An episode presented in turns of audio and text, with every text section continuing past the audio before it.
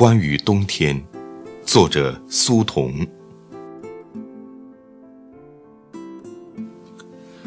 厄尔尼诺现象确实存在，一个最明显的例证就是现在的冬天不如从前冷了。前几年的冬天那么马虎的蜻蜓点水似的就这样过去了，让人不知是喜还是忧。冬季里，我仍然负责在中午时分送女儿去学校，偶尔会看见地上水洼里的冰将融未融，薄薄的一层，看上去很脆弱。不像冰，倒像是一张塑料纸。我问我女儿早晨妈妈送她时候冰是否厚一些，我女儿却没有什么印象。事实上，她长这么大从来没有见过地上长出来的冰，那种厚厚的、结结实实的冰。北方人在冬天初次来到江南，几乎每个人都用上当受骗的眼神瞪着你说。怎么这么冷？你们这儿怎么会这么冷呢？人们对于江南冬季的错觉不知从何而来。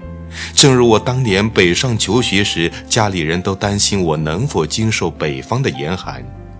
结果我在十一月的一天，发现北师大校园内连宿舍厕所的暖气片也在滋滋作响。这使我对严冬的恐惧烟消云散。记忆中，冬天总是很冷，西北风接二连三在窗外呼啸不止。冬天中最寒冷的部分就这样来临了。母亲把一家六人的棉衣从樟木箱里取出来，六个人的棉衣、棉鞋、帽子、围巾，不管你愿意不愿意，我们必须穿上散发着樟木味道的冬衣。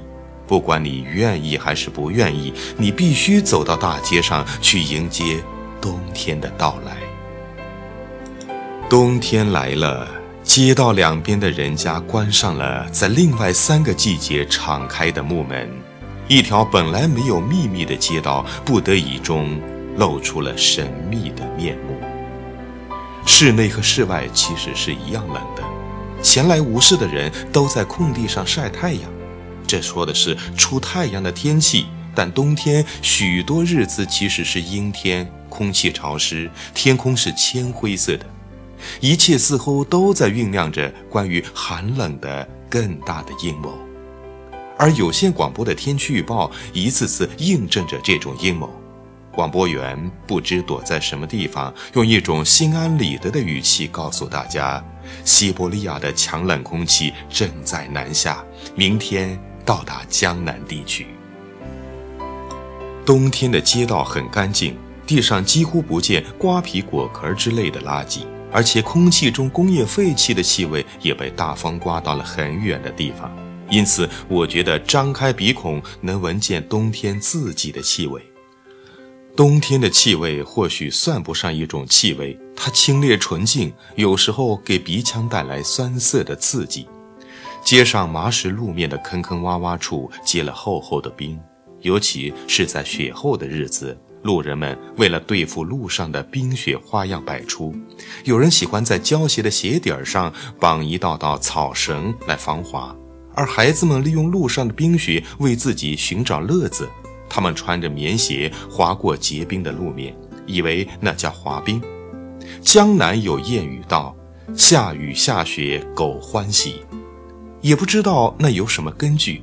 我们街上很少有人家养狗。看不出狗在雨雪天里有什么特殊的表现，我始终觉得这谚语用在孩子们身上更合适。孩子们在冬天的心情是苦闷寂寞的，但一场大雪往往改变了冬天乏味难熬的本质。大雪过后，孩子们冲出家门，冲出学校，就像摇滚歌星崔健在歌中唱的：“他们要在雪地里撒点野，为自己制造一个捡来的节日。”江南的雪让人想到了计划生育，它很节制，每年来那么一场两场，让大人们皱一皱眉头，也让孩子们不至于对冬天恨之入骨。我最初对雪的记忆，不是堆雪人儿，也不是打雪仗，说起来有点无聊，我把一大盆的雪用手捏紧了，捏成了一个冰碗，然后把它放在一个破茶缸里保存。我脑子里有一个模糊的念头，我要把那冰块保存到春天，让它成为一个绝无仅有的宝贝。结果可以想见，几天后，我把茶缸从煤球堆里找出来，看见茶缸里空无一物，甚至融化的冰水也没有留下。因为它已经从茶缸的破洞处渗到了煤堆里去了。融雪的天气是令人厌恶的，太阳高照着，但整个世界都是湿漉漉的。屋堂上的冰凌总是不慌不忙地向街面上滴着水，路上黑白分明，满地污水悄悄地向窨井里流去，而残存的白雪还在负隅顽抗。街道上就像战争刚刚过去，一片狼藉。讨厌的还有那些过分勤快的家庭主妇。天气刚刚放晴，他们就急忙把衣服、被单、尿布之类的东西晾出来。一条白色的街道就这样被弄得乱七八糟。冬季混迹于大雪的前后，或者就在大雪中来临。江南名谚说：“邋遢冬至，干净年。”说的是情愿牺牲一个冬至，也要一个干净的无雨无雪的春节。人们的要求常常被天公满足。我记得冬至的街道总是一片泥泞的。江南人把冬至当成一个节日，家家户户要喝点东洋酒，吃点羊羹，也不知道出在何处。有一次，我提着酒瓶去杂货店打东洋酒，闻着酒实在是香。就在路上偷偷地喝了几口，回到家里面面红耳赤，棉衣后背上则溅满了污污点点的污泥，被母亲狠狠地训斥了一通。现在我不记得母亲是骂我嘴里的酒气，还是骂我不该将换上的新棉衣弄那么脏。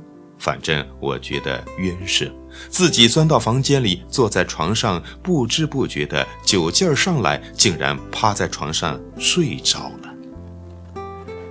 人人都说江南好，但没有人说江南的冬天好。我这个人对季节气温的感受总是很平庸，异想天开的期望着有一天我这里的气候也像云南的昆明，四季如春。我不喜欢冬天，但当我想起从前的某个冬天，缩着脖子走在上学的路上，突然听见我们街上的那家茶馆里传来丝弦之声。